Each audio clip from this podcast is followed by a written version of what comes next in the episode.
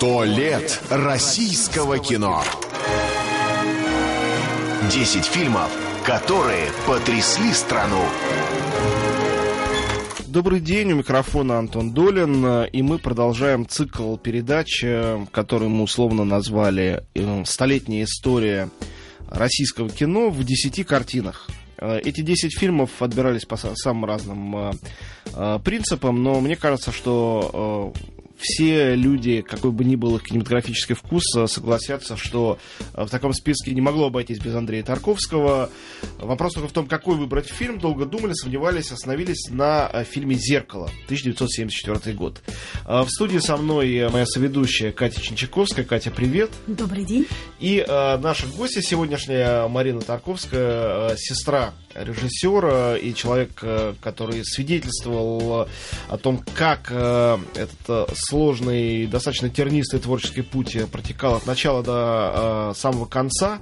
Э, Марина Арсеньевна, во-первых, добрый день. Здравствуйте. Во-вторых, э, хочу вас вот о чем спросить. Э, мы, конечно, сложным образом проводили эту селекцию этих 10 фильмов было ясно, что без Тарковского это быть не может. В частности, я воспользовался списком голосования гильдии киноведов кинокритиков. В этом списке на первом месте с большим отрывом был Андрей Рублев. Именно этот фильм э, Тарковского.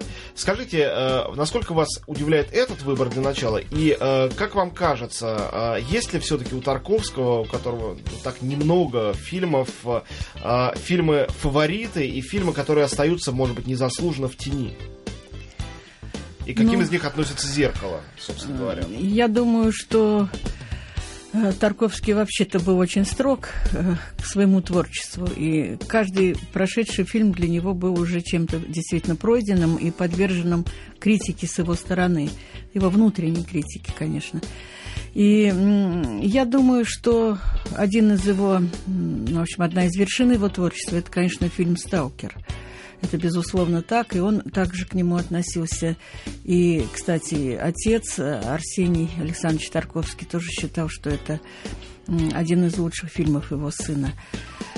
Но вы знаете, если говорить вообще о творчестве, которое сейчас уже, к сожалению, для нас э, ясно, потому что продолжения не будет, то ну, каждый фильм представляет, вот, на мой взгляд, огромный интерес.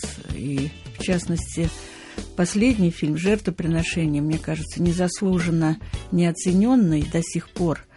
Эм, это такой же великий фильм, как, допустим, «Сталкер» или «Зеркало».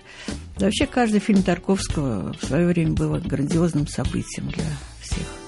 Давайте тогда начнем э, разговор именно о зеркале. Я попытаюсь э, мотивировать, насколько это возможно, свой выбор. Э, почему, почему именно зеркало?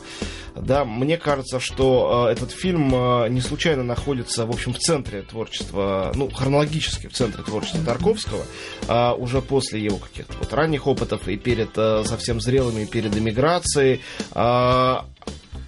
Давайте о том, откуда все это взялось и насколько случайно или закономерно то, что самый автобиографический свой фильм он снял вот именно в зените э, своей, скажем так, творческой активности и э, перед тем, как э, сделал Сталкер, который он сам считал своим совершенным творением и шедевром, э, и который остается, наверное, на сегодняшний день одним из самых непонятых фильмов, возможно, даже недооцененных. Я думаю, что здесь не совсем так, потому что сценарий «Зеркало» стал писаться э, после того, как был снят Андрей Рублев. И с автором Александром Мишариным, который, к сожалению, недавно скончался, э, был написан этот сценарий.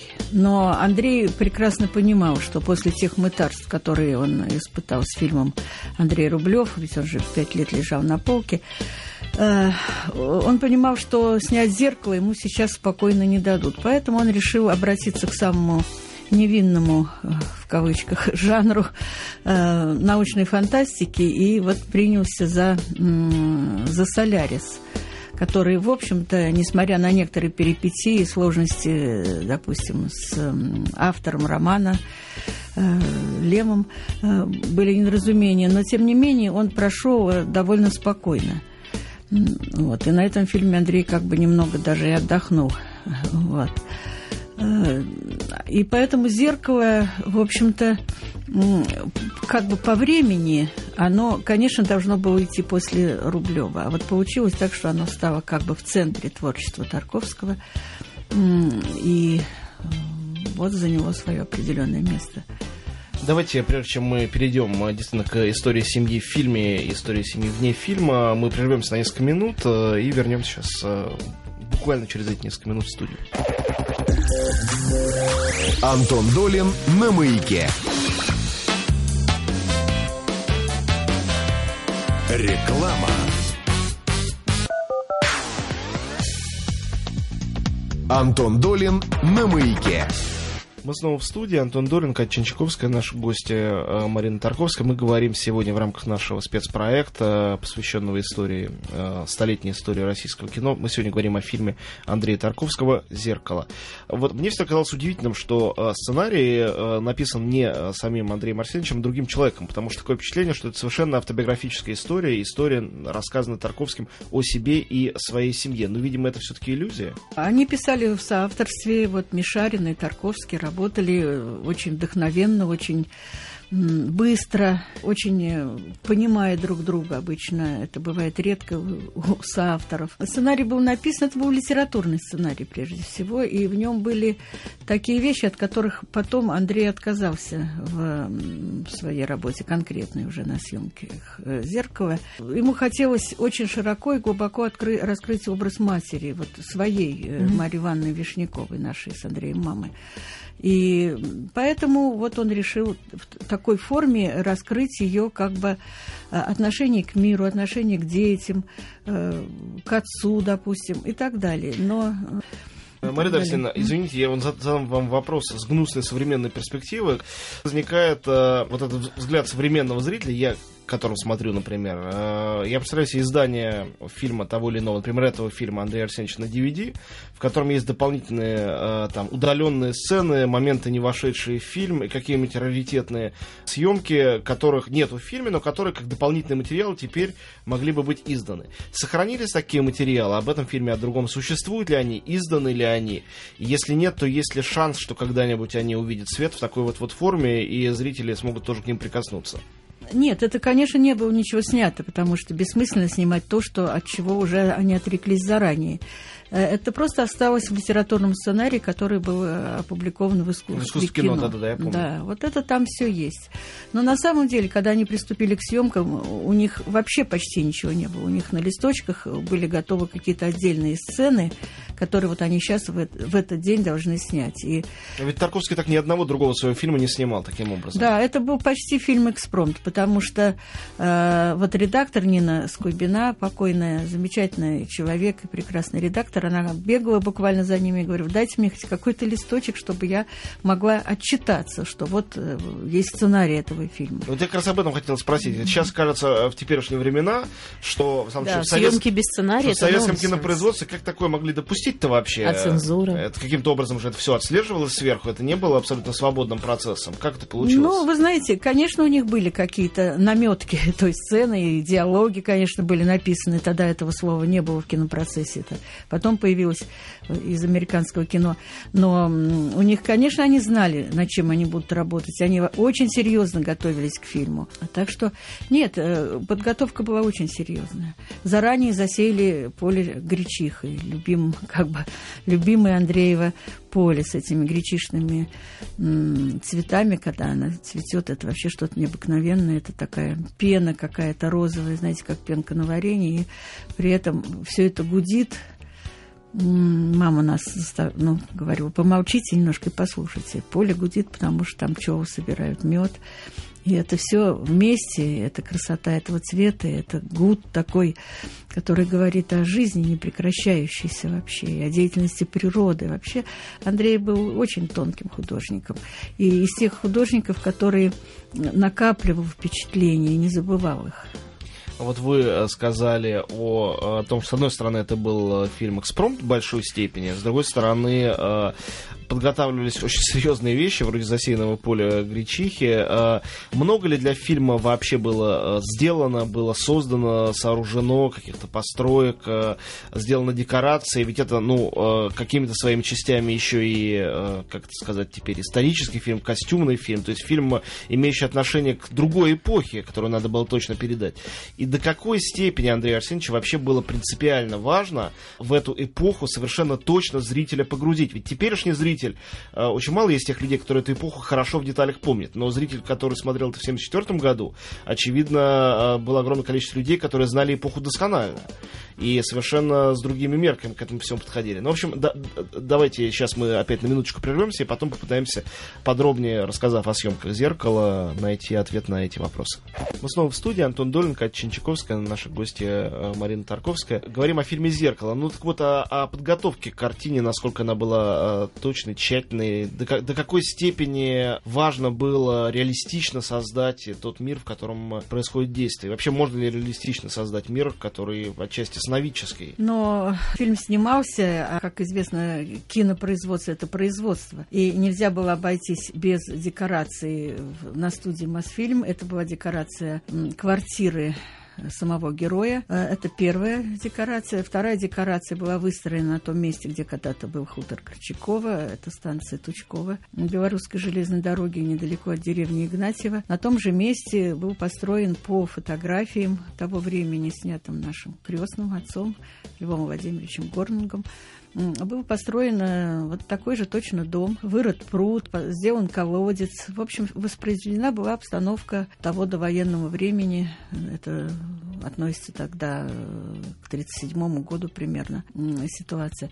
Конечно, те же костюмы, которые были свойственны той эпохи. Ну и потом фильм э, переходит в современность как бы. И тут уже, тут уже костюмы современные появились. Так что, конечно, Андрей вообще очень серьезно относился к кинопроцессу. Там было продумано все до, мело... до мелочей. Там красились деревья, муравьи пускались там на ствол дерева. Я не знаю, насколько это заметно в фильме, но это и не должно было особо быть заметно. Это Главное, было... чтобы вот они там были просто. Главное, чтобы это было создано, вот, вот тот мир, который хотел создать Андрей, конечно. До какой степени э, артисты фильма были погружены э, Андреем Арсеньевичем в, ну, скажем так, в собственную историю его семьи, это так, ну, которая отражена, естественно, в фильме, или актеры получали какие-то точные скупые указания, что им делать, что им говорить, где им стоять, и э, не более того. Вообще, как происходила работа с артистами на этом фильме?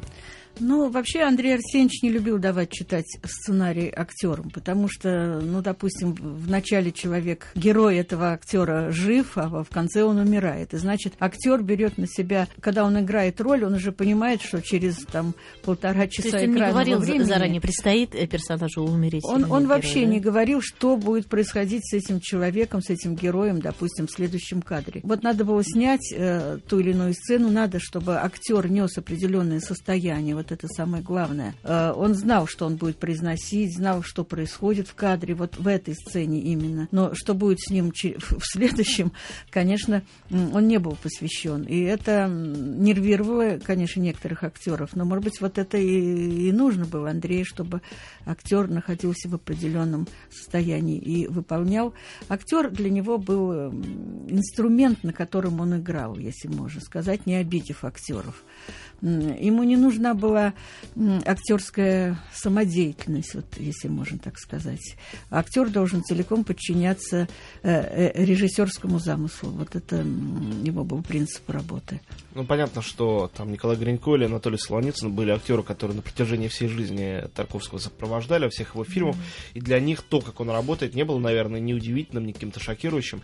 Но ведь интересно, что главную роль в фильме исполнила Маргарита Терехова. Это был первый ее опыт работы с э, Тарковским, и вот такой невероятный груз, э, э, огромный вес этой важнейшей роли упал на актрису, которая, наверное, к такому типу работы с режиссером не была привычна, не была готова. Как это сотрудничество на площадке э, проходило, и до какой степени он был вообще доволен своим выбором, если сейчас корректно об этом говорить? Ну, работа проходила, в общем, более-менее гладко, потому что Маргарита Борисовна сразу почувствовала, она человек тонкий, и она сразу почувствовала, ну, стилистику, стиль работы Тарковского и поняла, что нужно м, просто ему подчиняться и делать то, что он ее просит. Она к тому времени еще была не такая известная актриса, только начинала свою карьеру актерскую. Поэтому она просто подчинилась Андрею. Но в одном месте она взбунтовалась, это в сцене, когда нужно было рубить голову петуху. Действительно стоял человек с этими петухами, топор ей дали в руки, говорит, вот давай, мол, отрубай голову. Она сказала, нет, этого я не буду делать. И Тарковский сказал, Э, чтобы они вышли, поговорили. И он, конечно, иначе построил эту сцену, и она такого преступления не совершала. Это... Ну, то есть, в конечном счете, все-таки он э, показывал тоже себя достаточно гибким в работе. С, петух не пострадал. И петух, видимо, не пострадал. Мы продолжим разговор э, о фильме «Зеркало», когда вернемся в студию через несколько минут. Вернулись в студию. Антон Долин, Катя Чинчаковская, Марина Тарковская наш гость. Говорим о, о фильме Андрея Тарковского «Зеркало». И начали говорить о работе с актерами, с э, Макаритой Тереховой. До какой степени, как вам кажется, э, было важно для Андрея Арсеньевича, чтобы э, из Тереховой на экране произошла вот его мать, и образ этой матери был, ну, скажем так, точен, или это был образ все-таки обобщенный, выдуманный, созданный в процессе, вот, как вы сказали, экспромта, да, в, в процессе фильма. Ну, вы правы совершенно. Конечно, это не был абсолютно сколок э, с нашей настоящей мамы. Конечно, очень многое он взял от нее, очень многие вещи на нее просто похожи очень. Ну, а многое просто это как бы образ, конечно, собирательный. И собирательный, и немножко придуманный. Так что, э, понимаете, ведь очень много писем потом получал Андрей, говорил, что это о нашей семье, это наша мама. Так что он, вот был создан образ, который был близок не только к Марье Ване Вишняковой, а ко многим женщинам. А вот что касается присутствия отца, а, ну, прежде всего, конечно, стихи, звучащие за кадром, вот, и, и э, фигура отца, которую там символизирует Олег Янковский, да, вот Янковский появляется совсем, совсем ненадолго, но это совершенно вот такое не, незабываемый сочетание, образ. как бы вот э, в двух как бы ипостасях там это присутствует. Вот как шла работа над этой частью? Ну, а, И как Янковский появился во всем этом проекте тоже? Ну, Янковский должен был появиться, потому что эта сцена была задумана. Это вообще событие, которое для нас вот в детстве было ну, потряса... потрясением таким, потому что, во-первых, это было совершенно неожиданное появление отца. Мы его не ждали. Ему дали отпуск, это было э, осенью 43 -го года. И э, ну, в фильме это сделано просто потрясающе, потому что там как раз такой взрыв музыки высокоэмоциональный. Это Бах, наверное, звучит там в этот момент. И э, вообще я до сих пор не могу без волнения об этом говорить, потому что на самом деле вот вдруг мы увидели человека, который стоял поодаль, и мы не могли сначала, вот когда я посмотрела на этого человека, я не поняла сразу, что это папа, потому что это настолько было неожиданно. Вот, и вдруг оказалось, что это он. И вот мы побежали, как у Андрея в сценарии, в фильме об этом сказано. И, конечно, это было грандиозное событие. Шла война, и вообще, понимаете, он же был э, ну, на краю смерти, как каждый человек, который принимал участие в войне. Это было это было чудо, что вот потом мы уже папу увидели без ноги. И, кстати, в фильме есть э, кадр человека, который на костылях э, какому-то прислонился памятнику. Вообще ничего случайного Андрея нет. А что касается участия отца, то он там, во-первых, читает свои стихи, а, во-вторых, там несколько реплик э, озвучивает, да. озвучено голосом папы. Так что он принимал участие в этом, но он не знал, что в результате будет.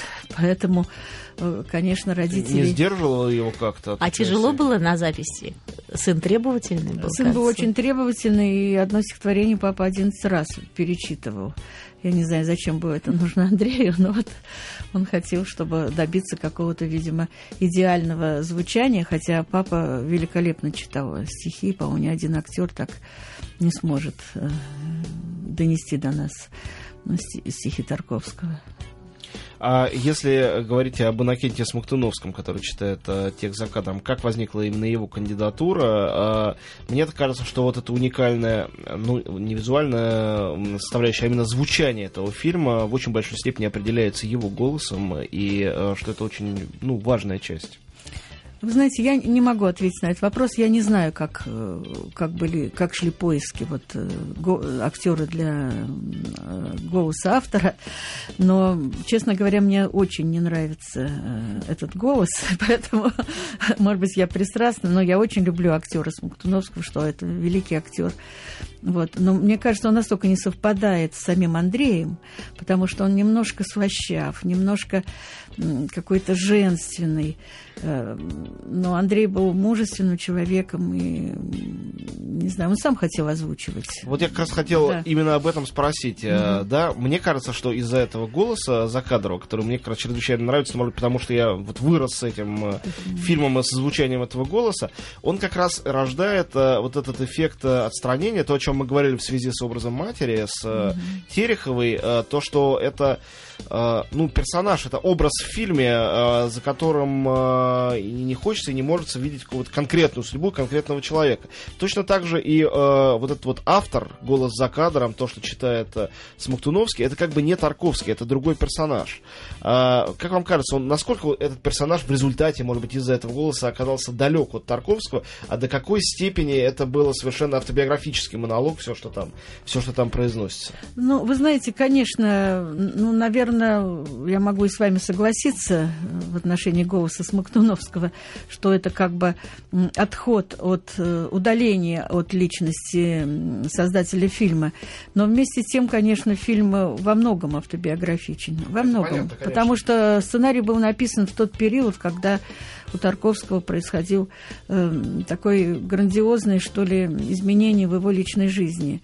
И этот фильм, в общем-то, объяснение и попытка оправдания, и попытка извинения перед вот его близкими людьми. И мне кажется, здесь, конечно, более был бы уместен голос, уместен голос, похожий на самого Андрея.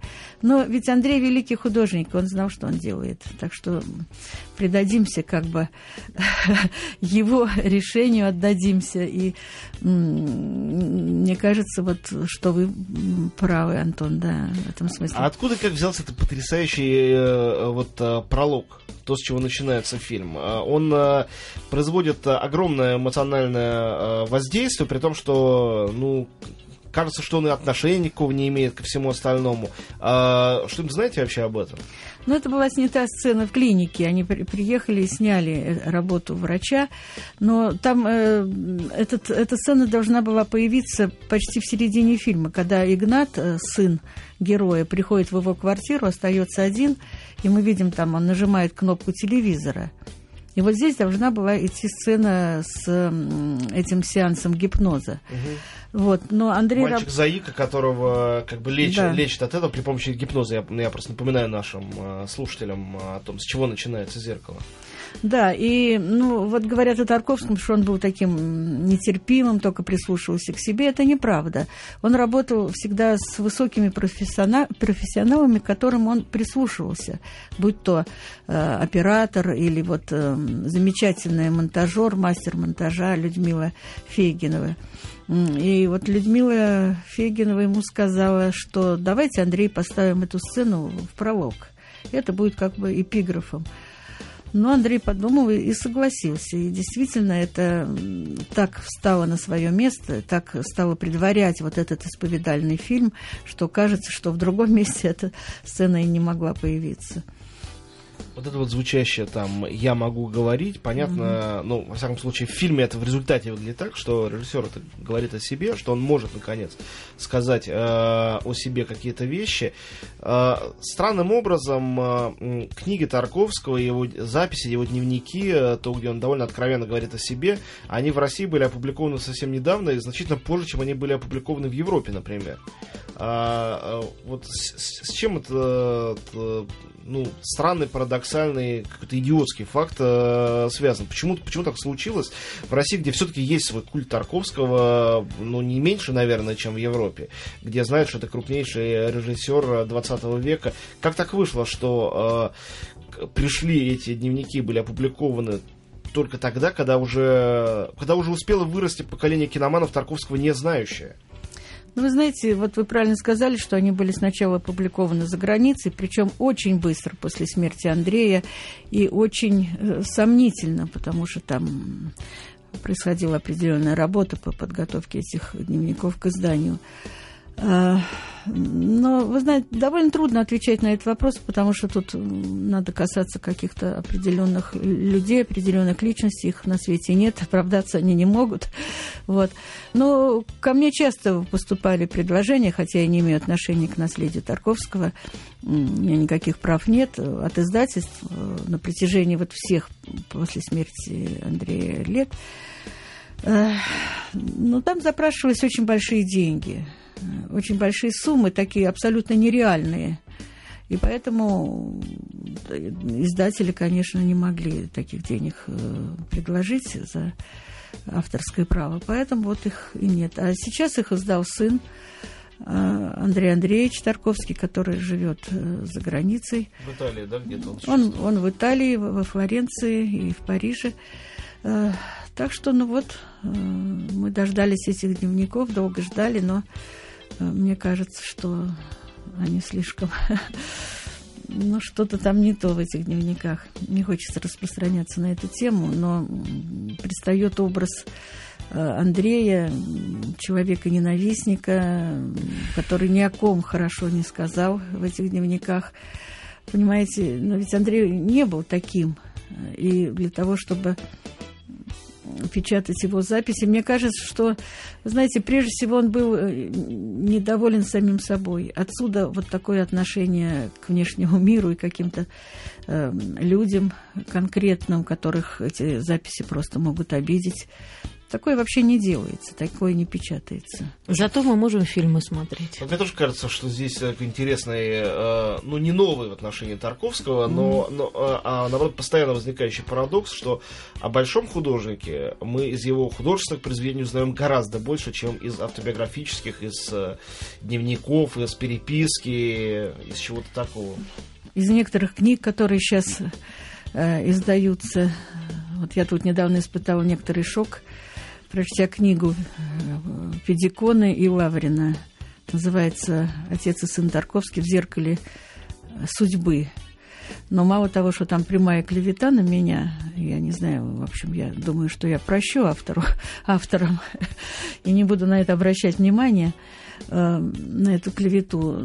Ну, понимаете, очень большая проблема вот эта вот посмертная жизнь художника. Сто лет российского кино. Десять фильмов, которые потрясли страну.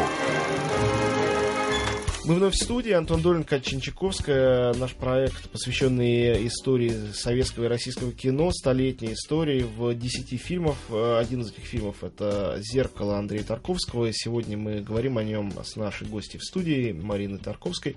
Марина Арсеньевна, как вам кажется, что вообще сейчас а, с наследием Тарковского происходит в самом широком смысле слова? Не с правами на переиздание его фильмов, не с книгами о нем, не с чем-то, а вот с восприятием его картин просто просто публикой, как в России, так и за рубежом. Вот для меня, например, был забавный, э, парадоксальный момент с э, появлением Андрея Звягинцева, которого начали к неудовольствию самого Звягинцева так механически сравнивать с Тарковским. Ну, это из-за приза на Венецианском да, фестивале. Ну, в том числе, да. А, и, и как стали на него тут же какие-то там интеллектуалы западные молиться, а наши, наоборот, пинать его ногами, говорить, ты не Тарковский, туда не лезь. Э, и стали говорить тут же, что вот такой кинематограф уже сейчас никому не нужен.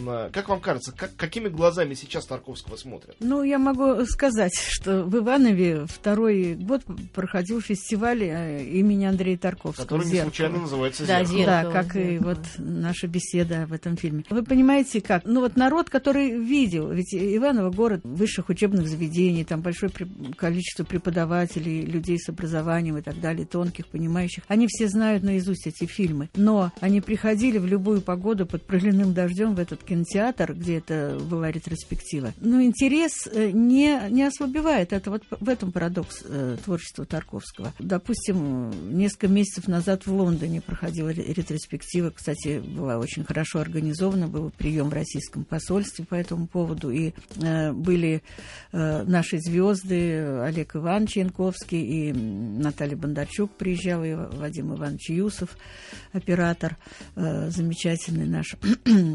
вот, так что тоже билетов не хватало, и хозяева кинотеатра вообще были в большой панике, потому что народ оставался за пределами кинотеатра, и и на беседы оставался, но там шли следующие сеансы уже другого фильма, поэтому как-то все это было, э, надо было кончать беседу, потому что люди, ну, люди хотели слышать о Тарковском, э, они могли часами сидеть в этом зале и слушать. Вот. Так что, ну, например, в Чили была ретроспектива на другом континенте, э, ну, каких-то в Испании, ну, я не знаю, сколько стран вообще устраивали вот такие вот э, просмотры, посвященные Тарковскому. Там были документальные фильмы, вот, например, на фестивале в Памплоне. Э, так что интерес огромный до сих пор. А что касается того, о чем вы говорили, там, о последователях. о последователях. Но я считаю, почему нет? Ведь Тарковский тоже не на пустом месте работал. Конечно, и Брессон, вот. и Бергман, и многие другие да. его современники и предшественники многому, конечно, научили. Конечно, его. конечно, он учился у великих э, режиссеров, его современников. Поэтому, мне кажется, здесь ничего нет э, страшного. Пусть каждый работает как хочет и э, принимает у другого режиссера какие-то вещи. Не перенимает, я имею в виду, а принимает для себя, перерабатывает под себя, под свое э, мироощущение. Так что дай бог, чтобы было много фильмов хороших. И разных.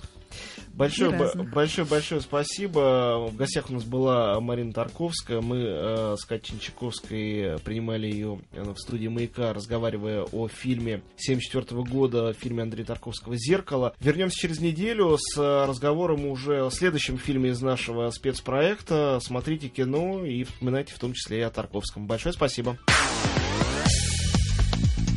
Антон Долин на «Маяке».